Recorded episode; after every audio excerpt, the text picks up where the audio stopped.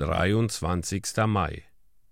Es standen aber die Knechte und Diener um ein Kohlenfeuer, das sie gemacht hatten, denn es war kalt, und wärmten sich. Petrus aber trat auch zu ihnen und wärmte sich. Johannes Kapitel 18, Vers 18. Dass die Diener des Hohenpriesters in der kalten Nacht ein Feuer machten und sich wärmten, ist nicht zu verwundern. Aber unbegreiflich ist es, dass Petrus bei ihnen stand und sich wärmte. Er ging an das Feuer, weil er dachte, er müsste es wie die anderen machen, um keinen Argwohn zu erregen.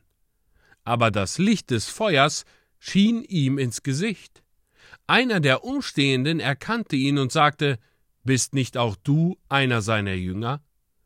So schwach sein Glaube auch war, so liebte er doch seinen Herrn und wollte ihn nicht verlassen. Trotzdem hatte er nicht den Mut, sich zu ihm zu bekennen.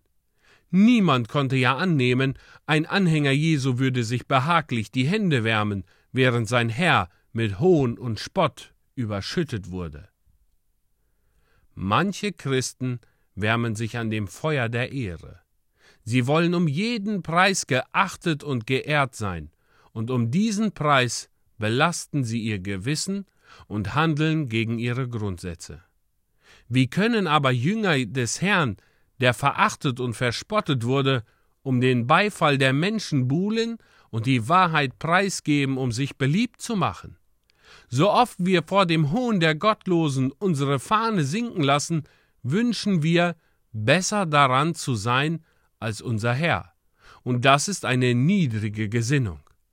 So oft wir aus Furcht vor Spott nicht Zeugnis ablegen, oder aus Trägheit und Bequemlichkeit unsere Arbeit unterlassen, so oft wir den Lüsten des Fleisches frönen, so oft wir Ehre suchen, wo er Schande erduldete, dann sitzen wir wie Petrus unter dem Pöbel. Wir wärmen uns behaglich am Feuer, während unser Herr geschmäht und misshandelt wird. Wusste Petrus nicht, dass böser Verkehr gute Sitten verdirbt? Wusste er nicht, dass die Männer, die seinen Herrn gefangen genommen hatten, kein passender Umgang für ihn waren? Solch ein sich wärmen ist gefährlich.